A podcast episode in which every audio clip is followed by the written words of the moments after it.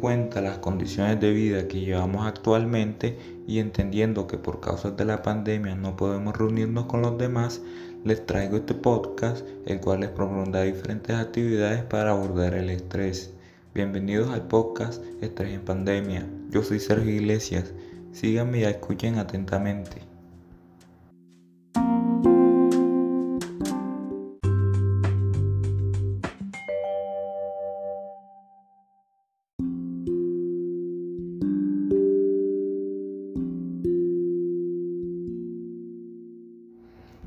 El estrés es la respuesta fisiológica, psicológica y de comportamiento del cuerpo humano a presiones tanto internas como externas.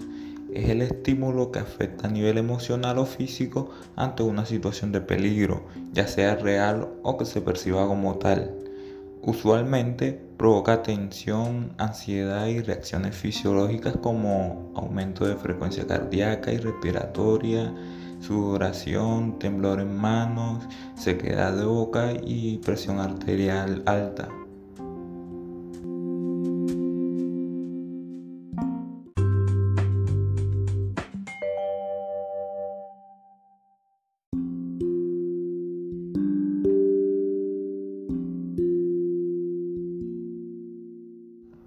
A continuación, les propongo tres actividades para controlar positivamente el estrés entendiendo que por causas de la pandemia no podemos reunirnos con los demás.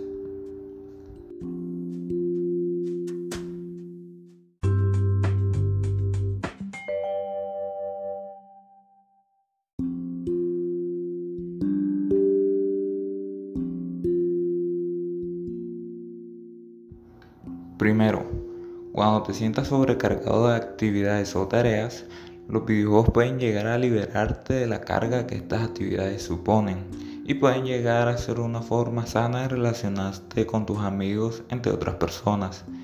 Esto puede ser complementado con otras actividades, ya sea leer un libro, hacer ejercicio, etc.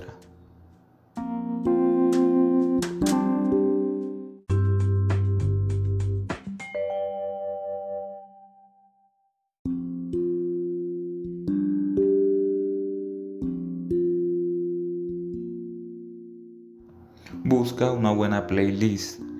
Escuchar música estimula el sistema dopaminérgico, produciendo en las personas una sensación de placer y motivación. Esta misma ayuda a la secreción de serotonina, que mejora el estado de satisfacción, ayudando a las personas a que se sientan mucho más cómodas con los resultados obtenidos.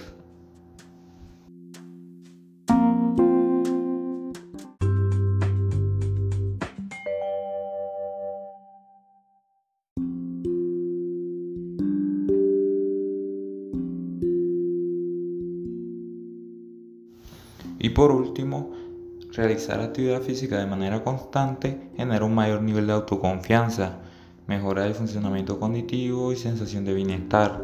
Afecta de forma directa la salud psicológica, la mejora de los estados emocionales, la calidad de vida y el autoconcepto. También disminuye los niveles de estrés, ansiedad y de depresión.